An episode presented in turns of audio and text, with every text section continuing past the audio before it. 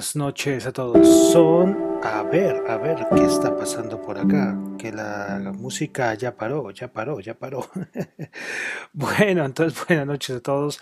Mi nombre es John Torres y este es el resumen de las noticias económicas del día de hoy. Saludo a los que me están escuchando en vivo en Radio Dato Economía, a los que escuchan el podcast en Spotify, YouTube, Apple Podcast, bueno, en todas las plataformas. Bueno, volvimos hoy con musiquita. Estamos escuchando eh, Serendipity, es decir, Serenidad de Patrick Hamilton. Bueno, entonces vamos a comenzar con el resumen de noticias económicas del día de hoy.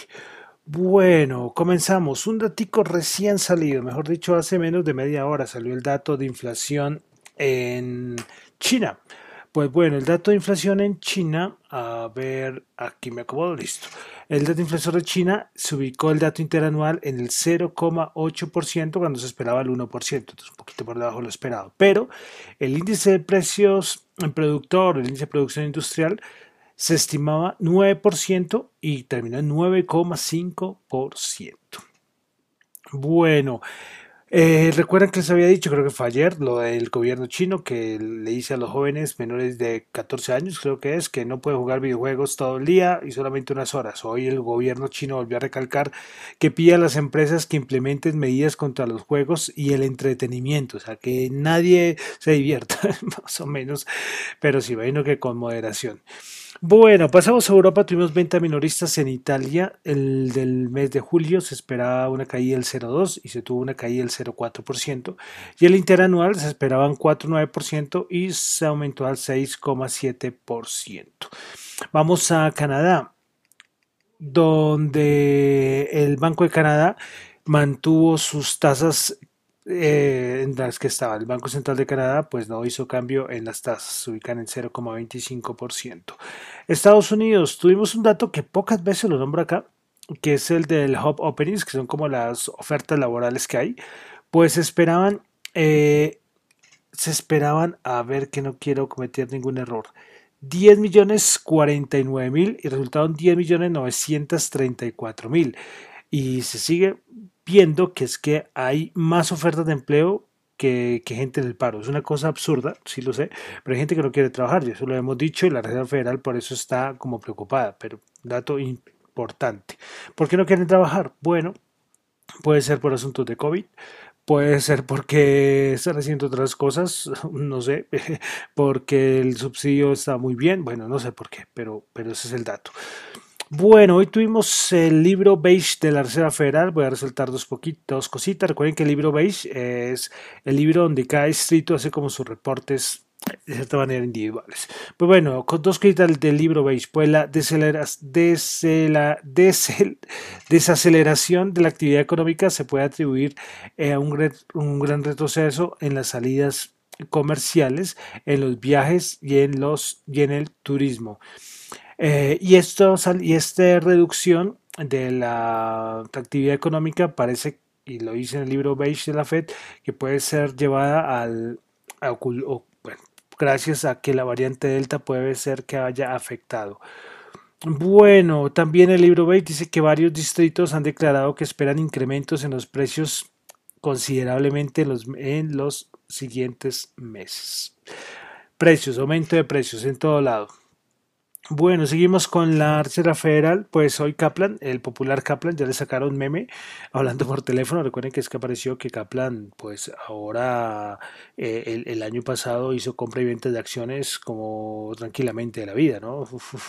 y siendo ese señor que puede mover mercado cuando quiera, increíble. Pero bueno, hoy Kaplan dijo que la, que la Fed, bueno, hoy Kaplan dice que si no hay un cambio fundamental en algún dato, apoyaría el inicio del tapering en octubre. Bullard, también otro miembro de la Reserva Federal, insiste que el tapering debe iniciarse lo más rápido posible eh, y que él, para Bullard, no es importante el decepcionante dato de empleo del mes de agosto. ¿sí? Recordemos que como acabamos de decir con, el, con lo de los job openings, pues se supone que, el dato de, lo más importante es el empleo y se dice que es que el empleo eh, vuelve a, llegar a niveles importantes, ahí sí se aplicaría el tapering, pero en este caso Buller dice que no importa que el dato haya salido malo, que hay que aplicar el tapering. Bueno, pasamos a Colombia. Tuvimos la encuesta opinión de consumidor de F Desarrollo del mes de agosto. Pues bueno, el índice de confianza del consumidor se ubicó en el 8,2%, es decir, empeoró porque en el mes de julio había sido solo el menos 7,5, entonces pasó de menos 7,5 en julio a menos 8,2 en agosto. Bueno, el índice de expectativa del consumidor en julio era el 8,6%, bajó al 6,2%. El índice de condiciones económicas en julio era de menos 31,7 y bueno, esta sí subió a menos 29,9 en el mes de agosto. Lo de disposición a comprar, los bienes a disposición a comprar. Vivienda, en julio la disposición a comprar era de menos 2,9% y ahora bajó a menos 5,1%. En los bienes durables en julio, menos 43,3, bajó a menos 45,1. Y los vehículos en julio, menos 51,9 y en agosto bajó a menos 44,9. Eh, perdón, perdón, perdón. Vehículos, sí, mire, julio, menos 51,9 y en agosto subió a menos 44,9. Entonces, vivienda y bienes durables, nada que hacer. La disposición a comprar, pues, eh, se agravó, o sea, no se agravó, sino que empeoró. Y los vehículos, después de comprar vehículos, sí mejoró. Pero el dato importante que el índice de confianza del consumidor, pues sí, nada que hacer. Este sí empeoró.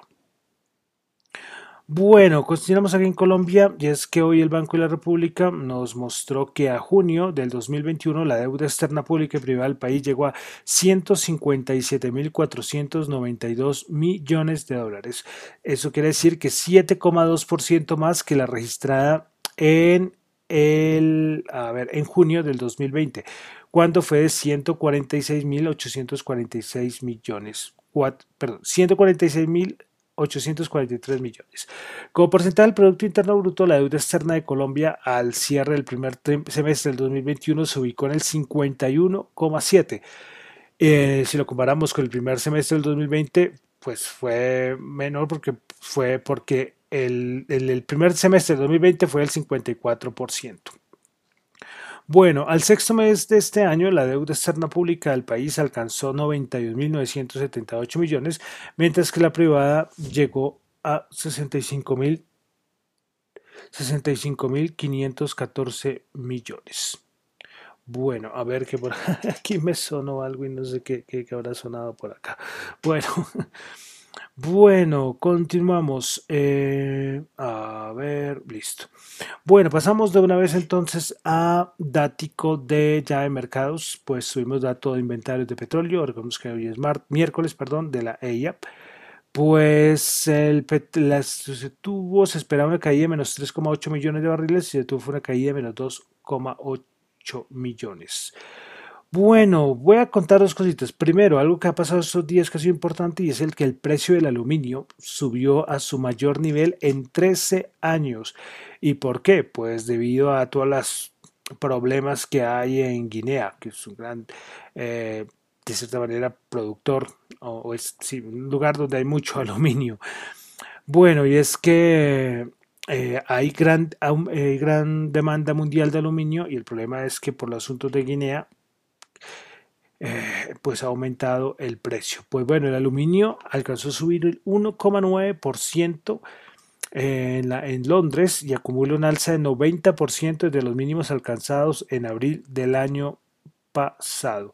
Pues bueno, entonces los disturbios políticos en Guinea han ayudado a que el precio del aluminio alcance nuevos máximos porque allí, o sea, Guinea, hay gran producción, eh, de, eh, hay gran, bueno, es que, es, que no quiero decir producción, pero bueno, eh, allá se, se, extrae la bauxita y la bauxita es un material clave para la producción del aluminio. Entonces ahí creo que ya me entendieron por qué la importancia de Guinea y su implicación en el precio del aluminio.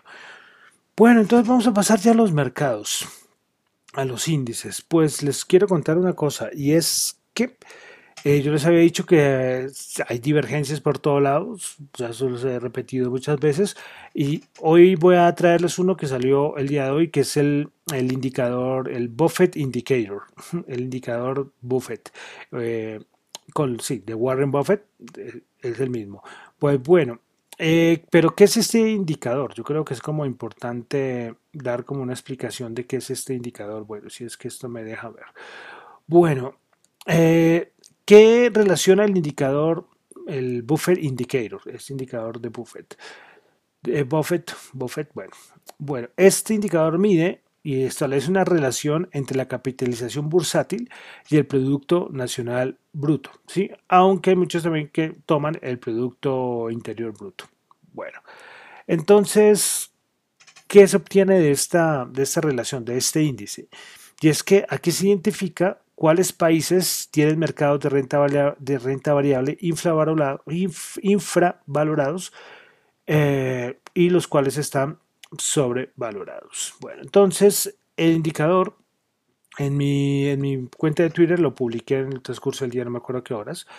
Pues bueno, cuando se sitúa por debajo de 75 se habla que el mercado está infravalorado. Un mercado equilibrado más o menos está entre el 35, el 75 y el 90%. Y un mercado sobrevalorado es cuando el índice Buffett supera el 90%. Y por encima de 115% nos encontraríamos con un mercado de renta variable, pero súper, hiper, mega sobrevalorado. Entonces ya tienen ustedes la, los valores, ¿no? Pues el, en 2007 eh, pues todas las alarmas habían activado porque este llegó a 120. Imagínense, 120%, pues eh, se dice que por encima del 115 el mercado de renta variable está excesivamente sobrevalorado. Pues hoy salió que este indicador no solo había alcanzado, creo que fue este año, el año pasado, los 120, sino que lo siguió derecho, ya van 142,56. Esto es otra de las divergencias que hay. Como les digo, eso no significa que la bolsa va a caer mañana, nada. No, sí, supuestamente hoy, o, sea, nadie lo puede saber. Hoy precisamente colocaba yo también en mi Twitter una imagen de Bloomberg, de una nota de Bloomberg del año 2019 de abril, y decía el nombre es, y si este mercado alcista nunca tendría fin. En ese momento creo que el SP 500 estaba como en 2200 algo, ahorita están 4500. Pero bueno, así son los mercados. Pero bueno, continuamos entonces, vamos a los índices del día de hoy. A ver, por acá que se me perdieron. Bueno. ¿Qué pasó? Pues sigue habiendo un poquito de nerviosismo. mañana se volvió a decir que mañana creo que día de Banco Central eh, Europeo y por ahí hay rumores de que podría haber algún, alguna información relacionada con reducción de compra de activos.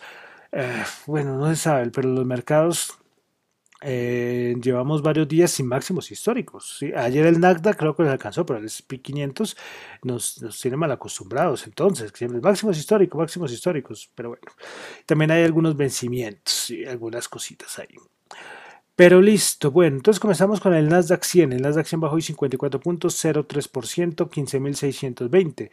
Principales ganadoras del día en el, en el Nasdaq 100, perdón, Nasdaq 100 bajó 54 puntos, menos 0,3%, 15.620. Principales ganadoras del Nasdaq 100, The Craft Hayes Company, eh, 3,9%, Activision Blizzard 2,3% y Seagen 2,1%. Principales perdedoras, NetDays menos 5,1%, DocuSign menos 3,3% y Moderna menos 3%. Vamos ahora al SP500, el SPI, pues el día de hoy bajó 0,1%, menos 5 puntos, 4.514 puntos. Principales ganadoras del día en el SPI, en el SP500, Perrigo Company 8,9%, Global Payments 7,1% y General Mills 4,5%. Principales perdedoras, Pult Pult Group menos 6%, Freeport menos 5,4% y Universal Health Service menos 4,2%. Vamos ahora al Dow Jones. El Dow Jones el día de hoy bajó 68 puntos, menos 0,2%, 35.031 puntos. Para ganadoras, Coca-Cola 1,3%, Visa 1,2%, Triumph Company 1,2%. Para perdedoras, Dow menos 1,9%, United Health menos 1,3%, Boeing menos 1,3%. Bolsa de Valores de Colombia, el MSCI Colcap, nada, bajó un puntico, menos 0.0%. 1003 y menos 0.0.1, una vez menos 0 0.01, algo así, hoy la Bolsa de Valores de Colombia, el, perdón, el Colcap, 1.320 puntos. Bueno, principales ganadores en la Bolsa de Valores de Colombia, con concreto subió el 5.3%, Enca 4.5%, Cemex subió el 3.5%, principales perdedoras, Avianca bajó el 8.8%, la Avianca es tremendo, hasta que por fin parece que, es que era una lotería, sabía, claro. Sí, ya parece que hay mucha gente que está vendiendo, el problema es quién está comprando. sí, bueno, Bolívar bajó el 3,1% y el Cóndor bajó el 2,8%. El petróleo 69.2, el WTI subió 0,9, el Brent 72.6 subió 1,1. El oro 1793 bajó 4, Bitcoin 46.275 bajó 568. Ahí siguen adolorido, resentido el Bitcoin con las fuertes caídas del día de ayer, que fueron importantes, ¿eh? importante, importante. Ahorita está en 46.200, es decir, sí, en el valor, casi el mismo valor en que estaba cuando lo leí hace un ratico. Y el dólar, ah bueno, de El Salvador una cosita, que es el tema de esos días por lo de la ley Bitcoin, pues el Banco Mundial reiteró, le volvió a decir a El Salvador que no puede dar ayuda en asuntos de Bitcoin, dadas las deficiencias ambientales y de transparencia, pero es que estos son los únicos que les ocurre pedirle ayuda al Banco Mundial sobre Bitcoin, ¿no? Bueno. Y el dólar, tasa representativa del mercado 3.816, subió 4 pesos.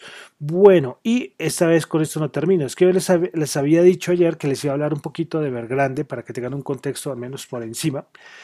Y es que, bueno, eh, Evergrande Real Estate Group es un gigante inmobiliario chino, o sea, muy importante, muy importante.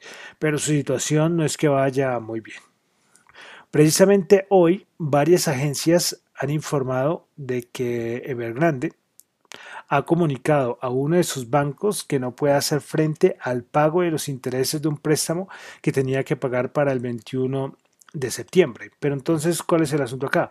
Pues que este es un gigante inmobiliario muy importante en el mundo y que el riesgo de quiebra es inminente.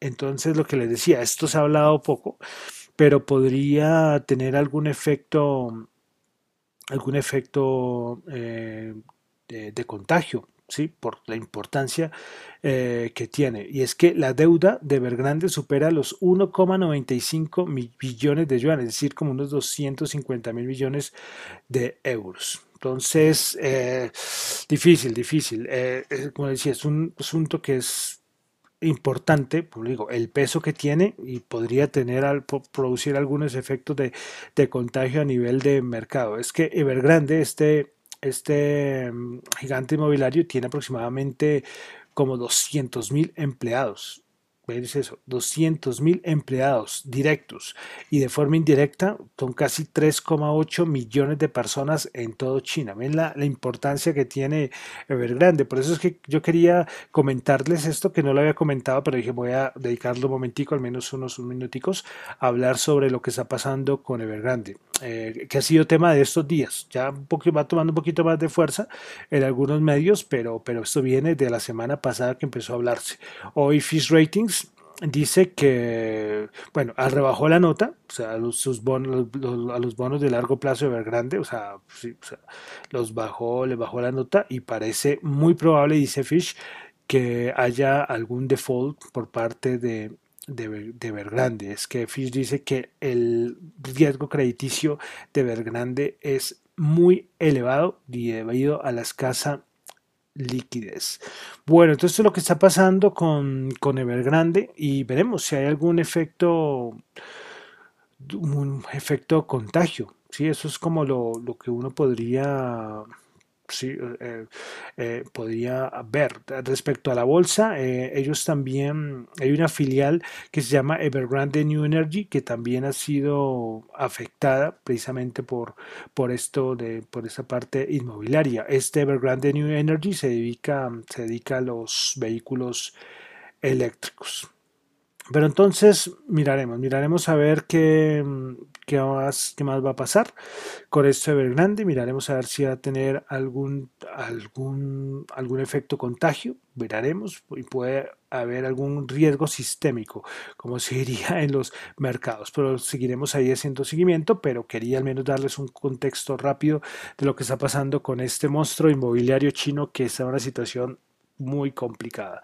Bueno, y ahora sí, con esto termino. Ya les dije el datico del dólar, ¿cierto? El datico del dólar, que es que de pronto lo dije, dólar 3.816 subió 4 pesitos. Creo que, creo que se lo había dicho ya la costumbre.